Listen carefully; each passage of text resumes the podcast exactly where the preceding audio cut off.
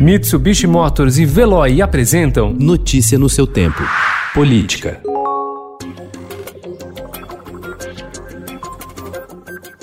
Além de provocarem uma pulverização de pré-candidaturas, mudanças recentes na lei eleitoral devem aumentar também o número de mulheres na composição das chapas que vão concorrer à Prefeitura de São Paulo. Na cabeça de chapa há, por enquanto, três mulheres. Na vice já são cinco. E a depender das decisões que serão tomadas nas convenções partidárias, marcadas para começar na segunda-feira que vem, a corrida para administrar a capital paulista pode ter o maior número de mulheres das últimas décadas.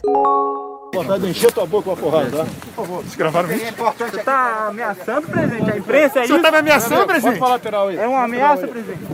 O presidente Jair Bolsonaro ameaçou ontem, em frente à Catedral Metropolitana de Brasília, um jornalista do jornal O Globo, que perguntou sobre repasses de 89 mil reais feitos por Fabrício Queiroz, ex-assessor de seu filho, o senador Flávio Bolsonaro, a primeira-dama Michele Bolsonaro. A atitude gerou forte reação de entidades em defesa da liberdade de imprensa, que cobraram uma reação contundente do Legislativo e do Judiciário.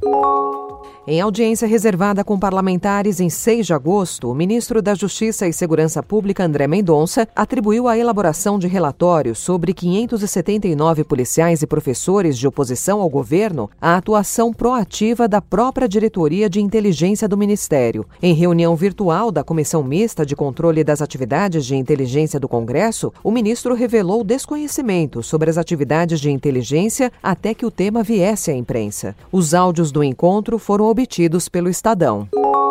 Impulsionados pela ativista sueca Greta Thunberg, cerca de 150 jovens brasileiros criaram uma campanha por meio da organização Fridays for Future, Cestas pelo Futuro, que já arrecadou quase 900 mil reais para a proteção de indígenas da Amazônia durante a pandemia do novo coronavírus. Boa parte do grupo ainda cursa o ensino médio e se divide entre aulas e reuniões para fazer atos que desafiam parlamentares, governadores e ministros de Estado. Alguns têm pretensões eleitorais.